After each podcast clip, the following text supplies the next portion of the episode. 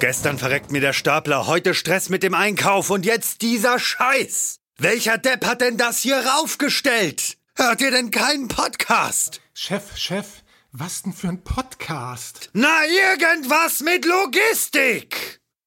Irgendwas mit Logistik. Der Podcast mit nicht immer ganz wissenschaftlichen Themen. Rund um die spannende Welt der Logistik. Präsentiert von Andreas, Jens und Thomas.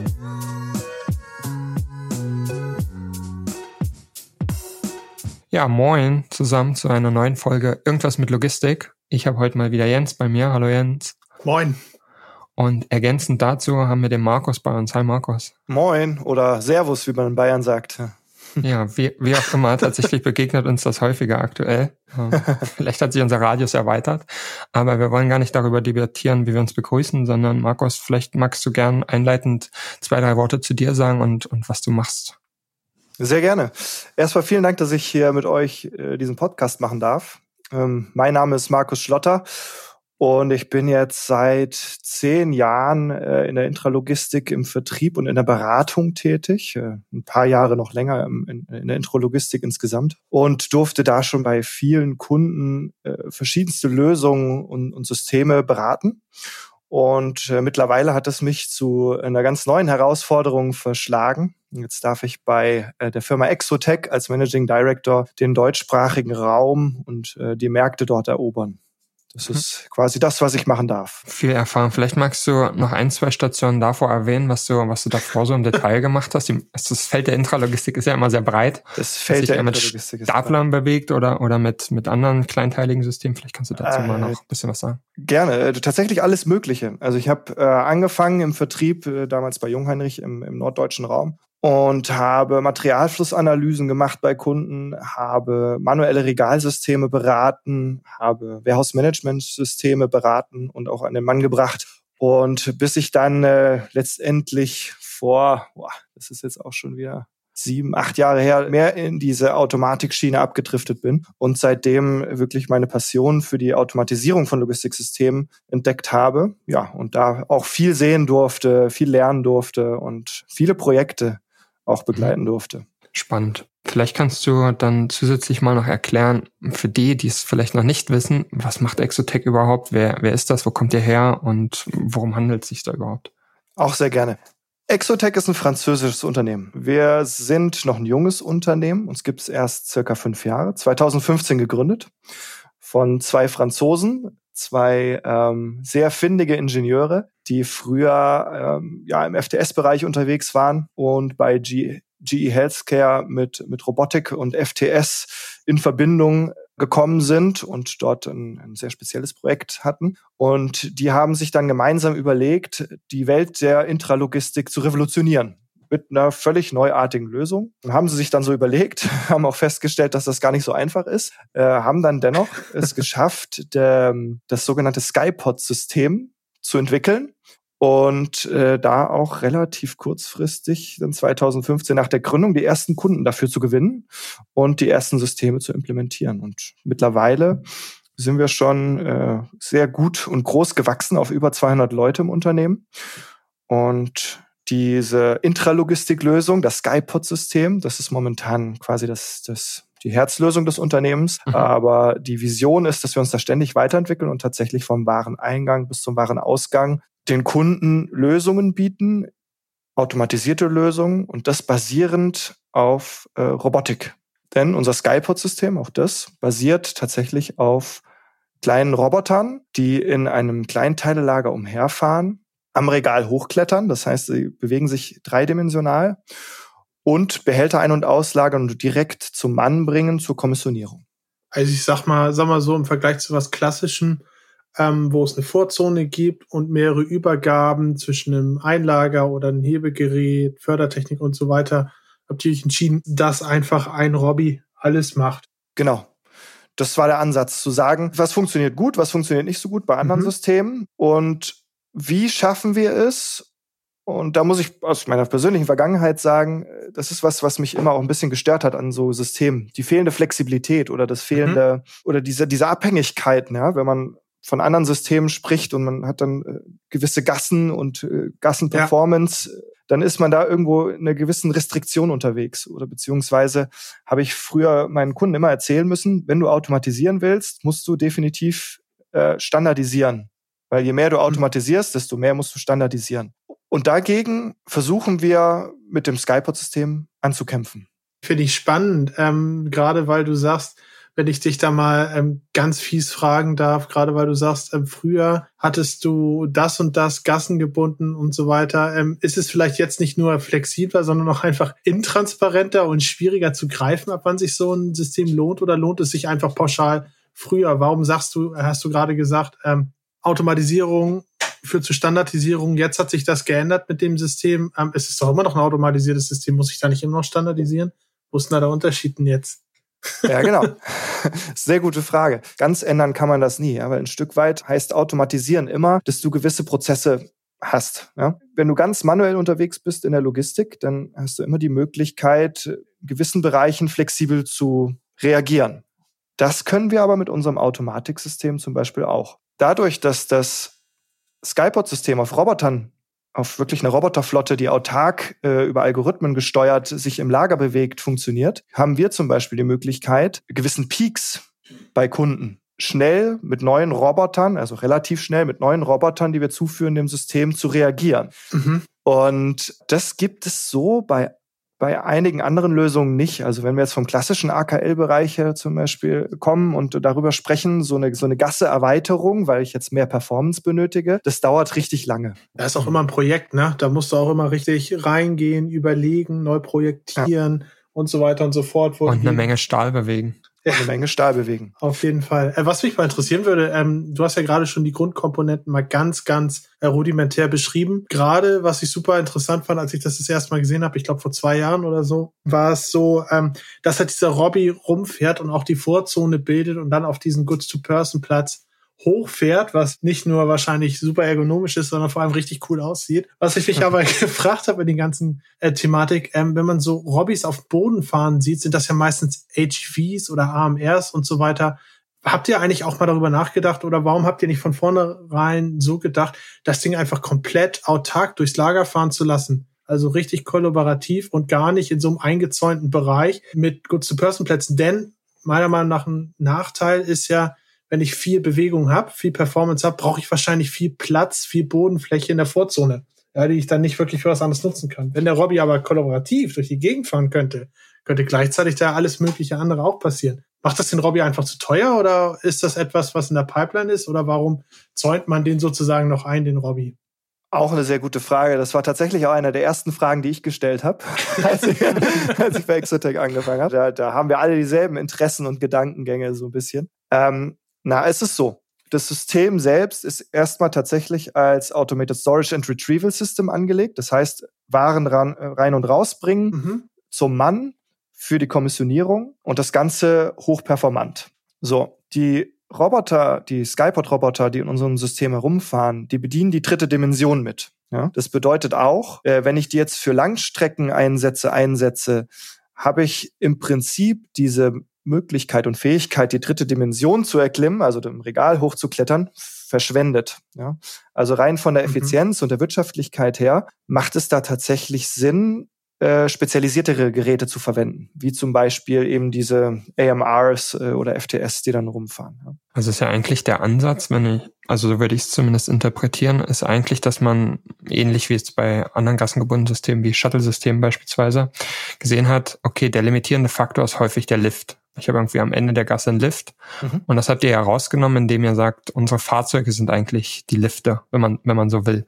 Genau. Das wäre so die, die Kurzzusammenfassung, die mir dazu einfallen würde. Das finde ich eigentlich total spannend, weil ich auch schon öfter darüber nachgedacht habe.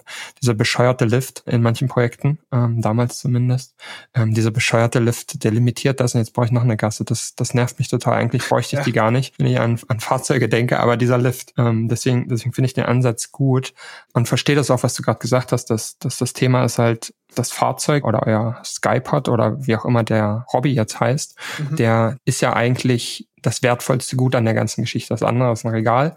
Ja. Ähm, das hat da halt eine Kette zum, zum Hochklettern, okay. Und das andere sind halt Vorrichtungen, wo du drauf fährst mit dem Roboter. Ist überschaubar. Das, das wirklich Wertvolle ist der Roboter. Deswegen eigentlich sinnlos, wie du es schon gesagt hast, wenn der jetzt irgendwie Langstrecken zurücklegen würde, finde ich, finde ich total gut. Zeitgleich habe ich aber irgendwie in meinem Kopf gleich darüber nachgedacht, wie wäre es eigentlich, wenn man diese Roboter tatsächlich trotzdem nur in dem Regal hätte und die da hoch und runter fahren würden und die dann aber in Masse abgeben würden, quasi auf eine Fördertechnik oder irgendein anders geartetes System, das, das nachgelagert ist, um einfach die Performance hochzuhalten und, und ähm, zeitgleich das, was Jens angesprochen hat, zu gewährleisten. Habt ihr darüber schon mal nachgedacht? Oder, oder war das irgendwie, ist das irgendwie so ein Konzept, das ihr in der Schublade habt? Ist mir irgendwie so äh. spontan eingefallen. Kannst auch mitschreiben. Ja, sehr gut. Bin, bin dabei, bin dabei. Gebe ich alles in die Entwicklungsabteilung. Nein, äh, Spaß beiseite. Das sind tatsächlich alles Gedankengänge, die äh, bei der Entwicklung des Systems auch stattgefunden haben haben. Ne? Äh, man hat sich überlegt, wie machen wir das? Lösen wir das so oder so? Nutzen wir die Roboter auch für längere Distanzen? Irgendwo muss man erstmal einen Anfang machen. Ja? Also ja. ist nicht ausgeschlossen, dass die, die Robbys irgendwann auch größere Distanzen zurücklegen und tatsächlich weitere Bereiche in, im, im Lager bedienen. Wir haben uns aber erstmal auf diese Lösung fokussiert, auch aufgrund der Sicherheitsthematik, die ja auch sehr bedeutend und wichtig ist, gerade wenn man mhm. international überall diese Lösung platzieren möchte. Mhm. Trotz der Sensorik, die sich an den Robotern befindet, der Sicherheitssensorik, haben wir trotzdem gesagt, wir werden das alles insgesamt noch einzäunen, einfach um auf Nummer 100 Prozent sicher zu gehen. Mhm. Jetzt zum Thema Performance. Die Abtransporte oder Zutransporte über Fördertechnik zu lösen. Ja, geht, kann man machen. Wir hatten uns aber zum Ziel gesetzt oder haben uns zum Ziel gesetzt, eben nur dieses eine bewegliche Teil im Lager zu haben. Das heißt, nur der Roboter ist das bewegende Element. Nur der Roboter ist das Element, wo wirklich komplexe Dinge mit stattfinden. Der Rest, also der Stahl, die Behälter, die Arbeitsstationen, der Zaun, der, Rest ist dumm. Und das bringt viele verschiedene Vorteile mit. Zum Beispiel in Sachen Service und Wartung. Ja, wir haben nur dieses eine Teil, wo wir Ersatzteile für brauchen, wo wir Verschleißteile haben. Wir haben nur dieses eine Teil, was über eine Software gesteuert werden muss. Dadurch haben wir eine ultra gute Datenaufbereitung, weil wir diese ganzen Daten, die Bewegungsdaten der Roboter mittracken und so auch äh, das Thema Predictive Maintenance tatsächlich und, und nicht nur als Vision, sondern das äh, rückt tatsächlich in Nähe, beziehungsweise wir machen das sogar. Also bei uns nennt sich das Supervision und wir mhm. betreuen unsere Anlagen remote, schauen da drauf und schauen, sobald es zu irgendwelchen Blockungen kommt oder ein Roboter verhält sich langsamer äh, in den Wegezeiten äh, wie gewohnt, wissen wir, da ist was im Argen und können sofort proaktiv darauf reagieren, bevor überhaupt ein Fehler im System passiert. Und zum Thema Performance-Restriktion haben wir das System eben so ausgelegt, dass wir da mit den hochperformanten Systemen, die es momentan ja auch am Markt gibt, locker mithalten können und teilweise diese sogar übertreffen. Allein mit unseren Robotern. Dadurch, dass hm. die, und die Vorzone müssen nicht größer sein, sondern die Vorzone bleibt eigentlich immer gleich ja. gleich groß bei uns. Und unsere Roboter können sich auch gegenseitig überholen. Das heißt, äh, das ist auch vielleicht für den einen oder anderen, für den äh, diese Lösung auch noch ganz neu ist, äh, liegt vielleicht nicht gleich so auf der Hand, aber wenn ein Roboter das Regal hochklettert, kann ein anderer Roboter drunter hindurchfahren. Mhm. Ja, also es nimmt schon mal einen großen limitierenden Faktor weg. Jetzt sind mir drei Fragen eingefallen und ein Kommentar, aber ich nehme erstmal eine Frage und zwar Sorry, ich bin so im Redefluss, ne? Nee, es zeigt ja auch, wie spannend das ist. Aber ähm, eine Frage direkt zum Thema Performance. Ähm, du hast ja am Anfang gesagt, worin sich das ganze System unterscheidet. Und das führt ja, wie gesagt, auch dazu, dass es schwieriger ist, nachzuvollziehen, wie so etwas funktioniert. Kann eigentlich jemand relativ zeitnah, beziehungsweise ein potenzieller Kunde ausrechnen oder verstehen, ähm, passt das performance-seitig? Ich habe die Höhe, die Grundfläche, braucht den Durchsatz, macht das Sinn? Oder läuft das dann so, dass ihr da ein super schlaues Tool habt, was mindestens genauso schlau ist wie eure Roboter-Navigation, einfach um diese ganzen Freiheitsgrade von dem System zu errechnen? Wie funktioniert denn das? Ist da vielleicht die Komplexität auch eine gewisse Hürde bei Kunden? Ich könnte jetzt sagen, das ist alles super kompliziert und komplex, ist es aber gar nicht so. Das Schöne an dem System ist eben auch, dass es relativ einfach ist und einfach funktioniert, weil es eben nur dieses eine bewegliche Teil hat. Das heißt auch, diese, diese vermeintliche Komplexität ist gar nicht so da. Klar, der Algorithmus mhm. im Hintergrund, der die Roboterflotten steuert, natürlich ist der hochkomplex und die Prozesse, die da stattfinden, sind schon sehr ausgeklügelt. Aber das System selbst, ich, ich meine, wenn man da steht an so einem, an so einem Lagerplatz, Kommissionierplatz, der Roboter fährt direkt vor dich hin. Ne? Ich selbst habe bei meinem, bei meinem ersten Aufenthalt in Frankreich, äh, als es noch möglich war, durfte ich solche Roboter fernsteuern über die Software. Das funktioniert. Das ist wie wenn man ein ferngesteuertes Auto äh, fährt. Das ist wirklich stark. Also das ist ein System für mich, was viel näher am Nutzer dran ist eigentlich als äh, jetzt so ein großer Komplex mit Regalbediengeräten und riesen Fördertechnik-Vorzone. Finde ich eine spannende Sichtweise, weil ähm, so hätte ich das gar nicht wahrgenommen. Ähm, weil irgendwo mit einer Ingenieursbrille, sag ich mal, berechnest du halt den technischen Durchsatz von der Fördertechnik, den technischen Durchsatz von der ja. äh, Kurz-zu-Person-Station, Regalbediengeräten. Irgendwo hast du dann am Ende eine Systemleistung, die sich aus diesen Komponenten zusammensetzt. Du musst halt viel rechnen. Ja, ja. Stimmt schon. Aber jede Komponente für sich ist irgendwie easy zu errechnen. Wenn ich dann aber überlege, bei Exotech oder bei dem Skypod, hat es ja irgendwo einen Einfluss. Beispielsweise ist das Regal fünf Meter hoch oder sieben Meter hoch. Bei gleicher Grundfläche, gleichen Orderlines und auch gleichen Robotern. Allein so eine Komponente, wie welcher Roboter zu welchem Zeitpunkt wo hochklettert, dann um nach Möglichkeit den besten mhm. Fit zu haben. Oder kann Doppelspiele realisiert werden und solche Sachen. Das, da, da würde ich echt im ersten Moment dann davor stehen, überlegen, ja, wow, keine Ahnung, vielleicht rechne ich mir doch lieber das AKL aus. Das, da dann, da habe ich, da, da habe ich dann, äh, da habe ich dann ein bisschen Erfahrungswerte. Ist das was, was du öfter, dem du öfter begegnest, so auch so ein bisschen die Komplexität zu erklären oder zu nehmen? Generell ja, weil, weil es ist ein neuartiges System. Da denkt mhm. jeder erstmal in diese Richtung. Aber ich mache es mal ganz einfach. Ja, bitte. Äh, wirklich ganz einfach. Wie viele Behälter Kapazität brauchst du? Wir haben Modulare für den Stahlbau. Das gibt, die werden in verschiedenen Blöcken äh, aufgebaut. Äh, das sagst du mir, dann kann ich relativ schnell äh, über unser Excel-Tool, das ist tatsächlich nicht sehr äh, komplex, äh, rechnen, wie viel Stellplätze du auf einen gewissen Footprint reinbekommst. Wir können bis mhm. zu zwölf Meter hoch bauen. Das ist mal das eine, Stahlbau. Das ist genauso wenig und, und viel komplex wie in anderen Systemen auch. Das ist ein klassisches Winkelauflagenregal, was man äh, aus dem Standard-AKL-Bereich auch kennt. Ja, Brandschutzthematik ist dann auch dieselbe, also haben wir auch keine Themen mit. Und für die Roboter kann man im Prinzip Pi mal Daumen sagen, ein Roboter schafft auf jeden Fall so 25 Doppelspiele. Ja, also 25 Behälter rein und raus die Stunde.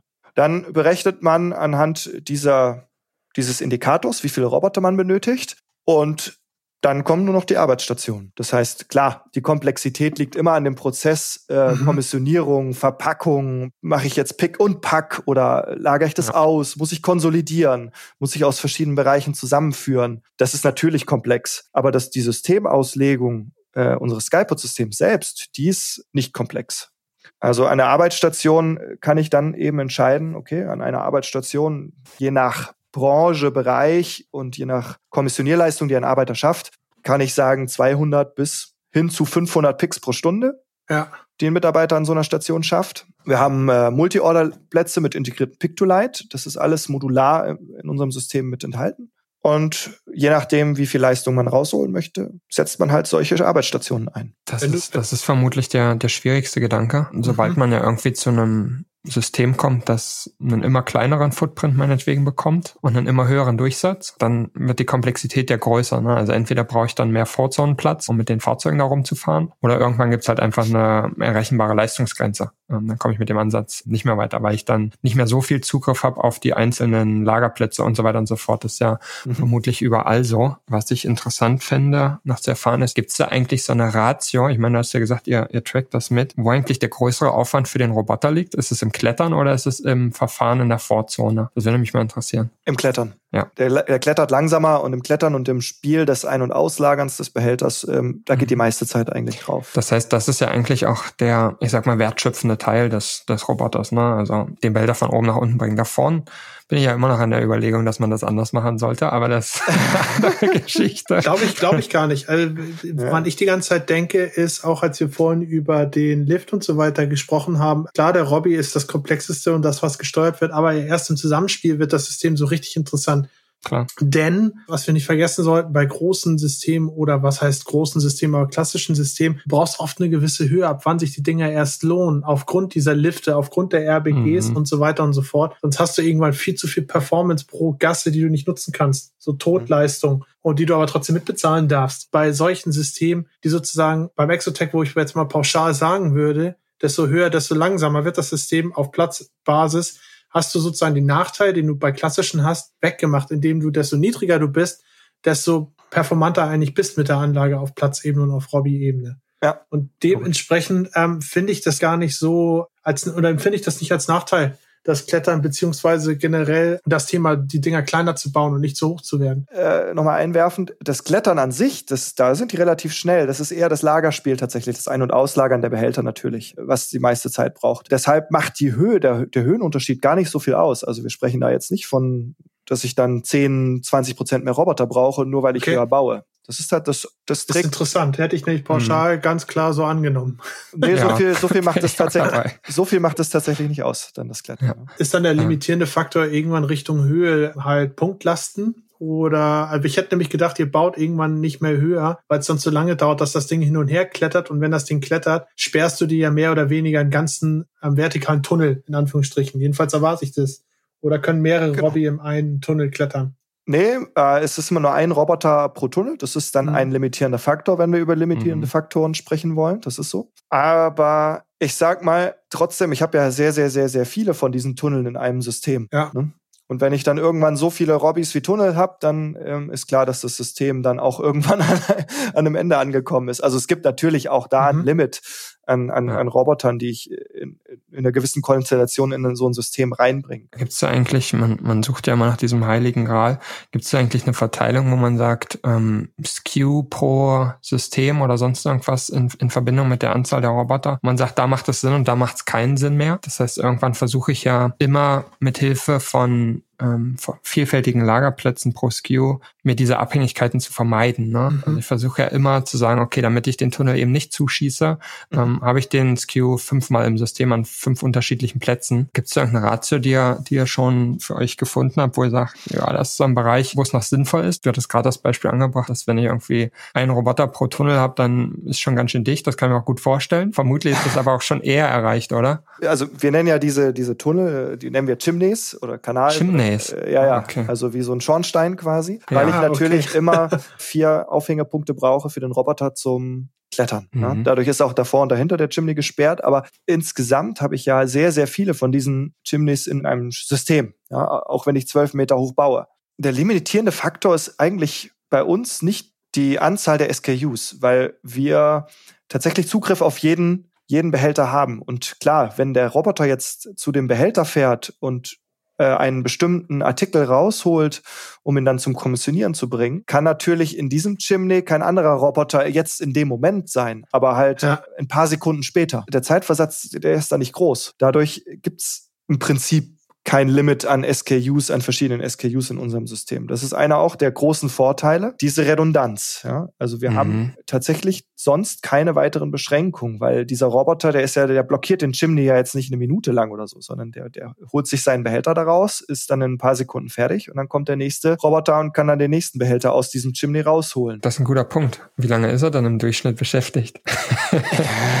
Gibt es da irgendwie eine, eine Zahl, die man, die man so pauschal annehmen kann, wenn man jetzt mal von einer Gleichverteilung der Artikel weitestgehend ausgeht oder sowas? Also eine richtige Sekundenzahl habe ich jetzt ehrlich gesagt nicht parat. Okay. Ähm, äh, wie lange jetzt genau das Lagerspiel dauert, aber wenn man, wie gesagt, von 25 Doppelspielen, also Behälter rein und raus pro Stunde pro Roboter ausgeht, das übrigens das der Ladezyklus schon mit integriert, also mhm.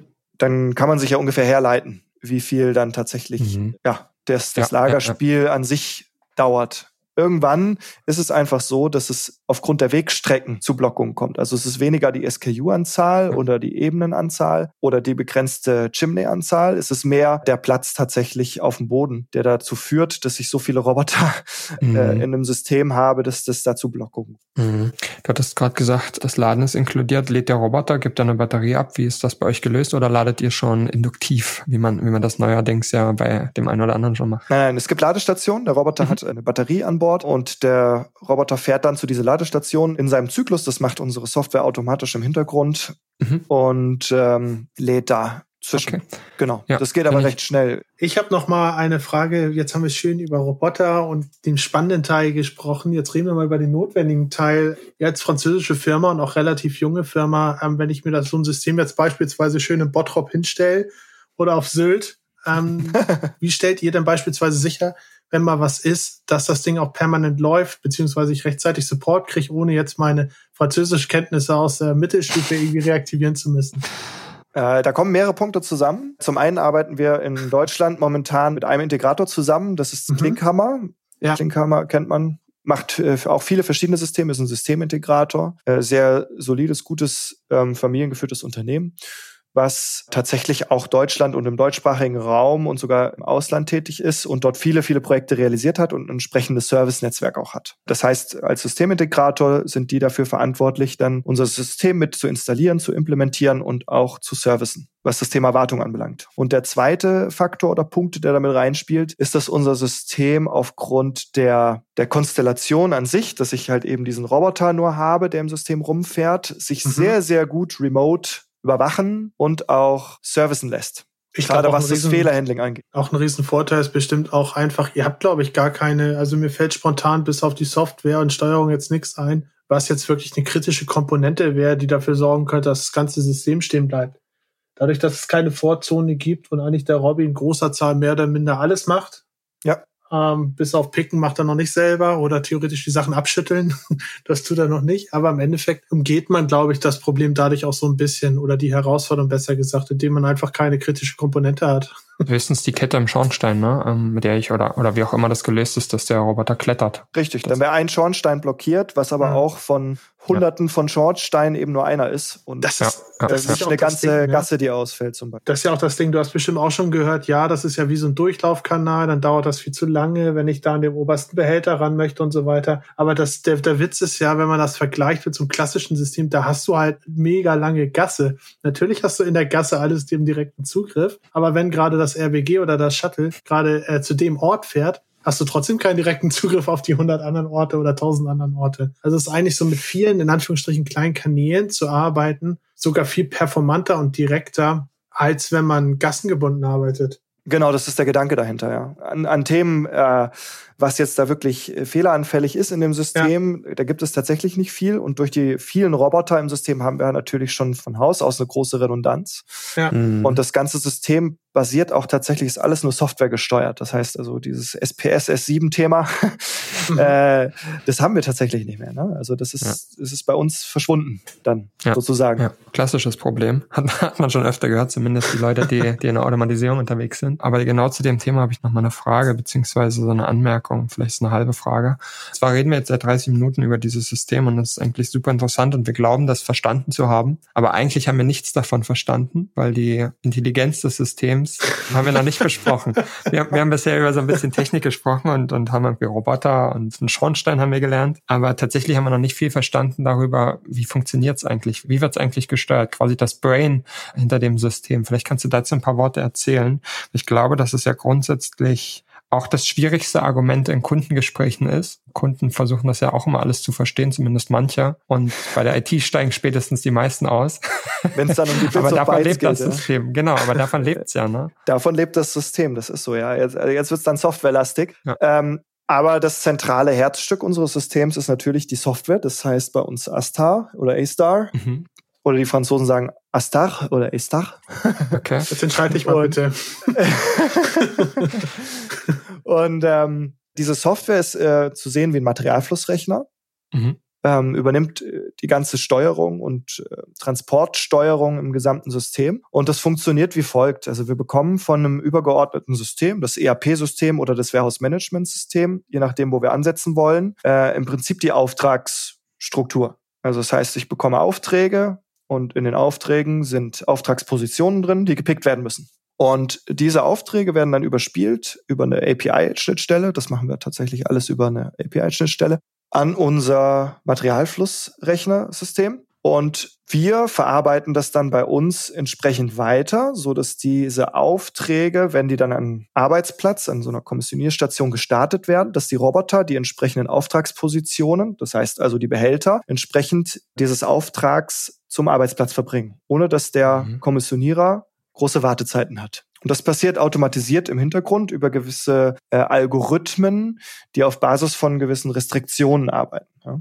Also das heißt, ich habe äh, zum einen natürlich meine Auftragskette, ich habe eine Auftragsposition, die ich dann Stück für Stück zu dem Arbeitsplatz verbringen muss. Dann habe ich gewisse Restriktionen wie Wegeoptimierung, Leistungsoptimierung. Dann habe ich gewisse Restriktionen wie zum Beispiel äh, FIFO, mhm. oder Mindesthaltbarkeitsdatum, je nach Branche, Anwendungsfall und äh, Produkt auch. Ja. Und das wird alles berücksichtigt bei uns in unserer Software und dementsprechend findet eben die Auswahl der nächsten logischen Auftragsposition nach diesen Kriterien statt. Du hattest vorhin auch gesagt, dass die Roboter sich gegenseitig überholen können dann könnt ihr eigentlich auch ziemlich gut sequenzieren in der Vorzone, oder? Das heißt, das heißt, ihr könnt irgendwie schön da das Karussell spielen, das man eigentlich braucht. Dadurch, dass ihr halt nicht ähm, irgendwie den kritischen Komponenten habt, sondern könnt einfach eine Vorzone ein bisschen umherjonglieren mit den Aufträgen, oder? Das können wir. Mhm. Wir können auch Roboter zwischenparken vor der Station, machen wir auch in der Regel, damit eben das wichtigste Element ist ja in so einem System immer noch derjenige, der vorne am Kommissionierarbeitsplatz steht und kommissioniert. Mhm. Der kostet Geld und der soll effizient arbeiten können und ergonomisch. Und deshalb bilden wir natürlich eine Queue vor den Arbeitsplätzen auch teilweise, um eben da keine Wartezeiten zu produzieren. Eine Sequenzierung ist möglich mit unserem System, klar. Dennoch muss man auch sagen, wenn es eine harte Sequenz in einem Auftrag gibt, das heißt, ich muss dann wirklich hart Auftragspositionen für Auftragspositionen hintereinander weg abfahren, nimmt es dem System natürlich auch ein bisschen, sage ich mal, die Flexibilität oder diese Luft zum Atmen, ja. Dann Klar. ist der Algorithmus, der ja die Intelligenz im System ist und diese effiziente Arbeitsweise schafft, obsolet. Mhm. Ich, ich würde mal was interessieren. Ähm, ganz ehrlich, du bist ja jetzt, sag ich mal, von einem Portfolio weggegangen, wo die Bandbreite sehr, sehr groß war, hin zu einem Portfolio, was du jetzt vertrittst, wo es ein Kernprodukt gibt, was mehr oder weniger alles abbildet, aber es ist ein Kernprodukt. Gibt es jetzt schon einen Satz aus deiner bisherigen Vertriebstätigkeit oder eine Frage, die dich schon tierisch nervt, weil du sie fast jedes Mal hörst oder jedes Mal beantworten musst? Oh, die kenne ich auch bei mir. Nein, tatsächlich noch nicht. Echt nicht? Nee, das äh, bis jetzt ähm, bis jetzt. Hast du eine nervige Frage auf Lager? Jens? Aber vielleicht habt ihr noch eine für mich, ja, eine nervige Frage. nee, Wenn Jens so fragt, hat er bestimmt eine. Oder, oder, ja, so eine, oder noch eine weitere fiese Fragen vielleicht. Ja, ja, genau. Also zum Beispiel eine, ja, kann ich mir gar nicht in Deutschland angucken. Dann funktioniert das doch auch gar nicht, oder? okay, die wenn, Frage wenn, wenn ihr so toll seid, wenn ihr so toll seid, warum gibt es euch beispielsweise nur in Frankreich bisher? Und soll ich noch mehr fiese Fragen raushauen? Nein, das ist super. Ähm, solche, nein, aber solchen Fragen muss ich mir muss ich mich stellen und das ist ja. auch berechtigt und es ist eine richtige Frage. Wir sind erst fünf Jahre am Markt und haben dafür ja, schon klar. echt, echt viele Referenzen geschaffen. Bei, mhm. bei großen Kunden wie Carrefour, wie Leclerc, E Leclerc, wie bei äh, Cdiscount, mhm. wie bei Fast Retailing, die zur Uniqlo-Gruppe gehören. Und natürlich beginnt sowas in dem Land, in dem so ein Unternehmen auch gegründet wird, ganz klar. Und äh, das gehört aber zu unserer Expansionsstrategie jetzt. Und das ist wirklich ein strategischer Punkt und wichtiges, äh, wichtiges Element für unser Unternehmen, dass wir da expandieren. Ähm, mit Fokus auf die Vereinigten Staaten, wo wir jetzt ein Office gegründet haben, mhm. mit Fokus auf Japan, wo wir auch jetzt ein Office gegründet haben tatsächlich. Und der Haupt, mit Hauptfokus liegt auch im deutschsprachigen Raum jetzt. Das heißt also Deutschland, Österreich, Schweiz, äh, wo wir jetzt Fuß fassen wollen und die ersten Referenzen schaffen wollen. Und klar, es gibt bisher jetzt noch keine Referenz, aber dafür bin ich ja da, dann hoffentlich ja, ich find's auch, ich eine Referenz auch, zu schaffen. Ja. Ich finde es auch einen guten Weg, dass ihr ähm, einerseits sozusagen dich mehr oder weniger als direkten Ansprechpartner habt, aber auch diese ähm, Partnerschaft an der Stelle mit Klinkhammer habt. Ich kann mich gut dran erinnern, als ich das System vor zwei Jahren das erste Mal gesehen habe, dass es super schwer war, ähm, überhaupt jemanden zu finden und damit mm. in Kontakt zu treten im deutschsprachigen Raum. Also ich habe ja. viel natürlich über deine damaligen Kollegen, vielleicht jetzt auch Ex-Kollegen bei äh, Exotech Direktes versucht. Ähm, das hat aber einfach, muss man ehrlicherweise sagen, nicht funktioniert, ähm, dort einen Kontakt wirklich äh, zu etablieren. Deswegen ist es, glaube ich, super gut, wenn man sich auf den Markt konzentriert, jemanden wie dich als direkten Ansprechpartner zu haben für Fragen auch die bösen Fragen, die ich dir gerade gestellt habe, ja, ja, aber auch ein, ein Integrator sozusagen, der mit anbieten kann, ähm, pass auf, macht dir keine Sorgen, wir haben hier ein definiertes Servicetechniker-Netz. Also macht euch da mal gar keinen Stress. Ne? Vielleicht gibt's da noch nicht hunderte von in Deutschland, aber uns gibt's hier schon etwas länger und wir haben da Ahnung von. Und wenn wir da denen nicht zutrauen würden, dass das funktioniert, hätten wir es noch nicht im Portfolio. Genau, das, das ist unser Mix. Ziel. Genau, das ist unser Ziel und wir wollen nah an unseren Kunden dran sein und wollen die auch beraten, dass sie eine Sicherheit haben mit dem System. Mhm. Und äh, das Partnernetzwerk äh, wird sicherlich auch noch ein Stück weit ausgebaut mit Bedacht. Klinkhammer wird ein, ein wichtiger Partner für uns sein und bleiben. Und äh, ich denke, wir werden hier in Deutschland auch, wenn, wenn, wenn neue Kunden kommen und das System sehen wollen, haben wir überhaupt keine Themen. Hoffentlich in Zukunft dann, wenn diese Pandemiesituation vorbei ist, auch in die Niederlande, nach Belgien, nach Frankreich zu fahren, um uns da Referenzen, die erste Referenz anzugucken. Ja. Und in Spanien, Italien haben wir jetzt schon die ersten Projekte gewonnen. Also das, das kommt jetzt nach und nach und ich hoffe, dass äh, Deutschland sich da auch als technikbegeistertes äh, Land äh, sehr schnell einreiht und da ja. nicht zu konservativ ist. Wir kommen, wir kommen gerne mit einer Referenz angucken, wenn es da wieder gerne. geht. Aber in dem Zusammenhang, den wir, den wir gerade hatten, Jens hatte das ja angesprochen, jetzt hattest du vorher ein breiteres Portfolio an Unternehmen, jetzt ein kleineres und das gerade auch schon den Beratungsansatz angesprochen. Wie siehst du das Spannungsfeld eigentlich zwischen, man hat eigentlich eine Lösung, in dem Fall euer, euer Skypod-System, aber der Kunde, mit dem man spricht, der sucht immer den heiligen Gral und möchte gern wissen, wie sieht meine Logistik denn ganzheitlich aus? Ja, ähm, finde ich, ist eine super hohe Komplexität, die mich, die mich auch ab und an nicht verzweifeln lässt, aber wo ich viel drüber nachdenke, wie man damit umgeht. Weil am Ende des Tages kann ich dem Kunden nicht seriös sagen, ja, das ist unser System und das, das und das machst du ringsrum und das kostet das in etwa. Das ist nicht glaubwürdig, weil ich es nicht im Portfolio habe. Wie, wie siehst du das Spannungsfeld? Nun ja, aufgrund meiner Erfahrung und Historie habe ich natürlich da einige, ja, einiges an Know-how aufbauen dürfen, ja, was den Bereich angeht. Ja. Also von vorne bis hinten, vom, vom Wareneingang tatsächlich mit der Arbeit, äh, mit mobilen Arbeitsplätzen und Datenfunk äh, bis hin zum, zum Warenausgang und Verpackungsprozessen. Das alles habe ich in meiner Vergangenheit viel beraten dürfen.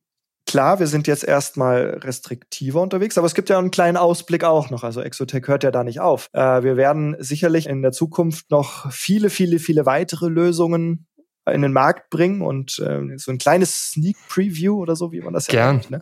Also es wird, kommt demnächst auch noch, wird noch größer gelauncht, aber es gibt ein, mhm.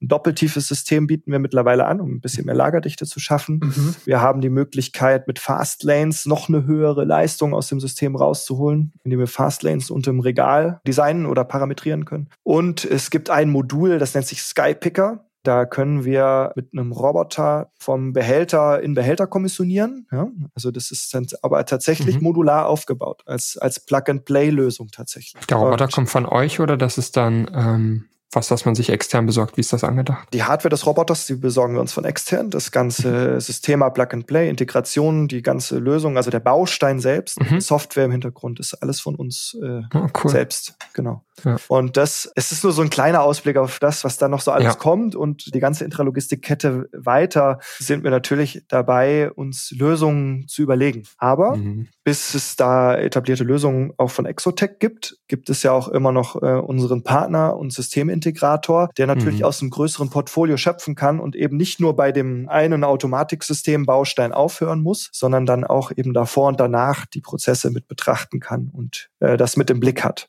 Mhm. Das, deswegen ist uns diese Partnerschaft oder sind uns diese Partnerschaften ja auch sehr wichtig, ja. weil wir genau dessen bin ich mir auch bewusst. Das hört da ja nicht auf. Äh, aber durchaus, wenn es jetzt in der, in der Diskussion oder in der Beratung mit dem Kunden zu solchen Themen kommt, werde ich natürlich meine Erfahrungen da zum Besten geben und versuchen, ja. auch die bestmögliche Lösung da für einen Kunden mit aufs Papier zu bringen. Ganz klar. Mhm, sehe ich genauso. Vielleicht mal meine Frage, du hast jetzt ganz oft gesagt, das ist Plug and Play, das ist modular und so weiter und so fort. Da kann es ja eigentlich nicht lange dauern, wenn ich jetzt mit einer Anforderung an dich rangehe. Wie schnell kannst du mir denn dann eigentlich einen Budgetpreis beziehungsweise eine Indikation liefern, beziehungsweise wie lange dauert denn das, bis man bei euch ein richtiges Angebot kriegt? Das geht tatsächlich sehr schnell, es sei denn, ich werde jetzt überflutet mit. das hoffen wir natürlich an der Stelle. Ja, da, müssen wir, da müssen wir schnell sehen, dass wir uns weiter aufbauen hier.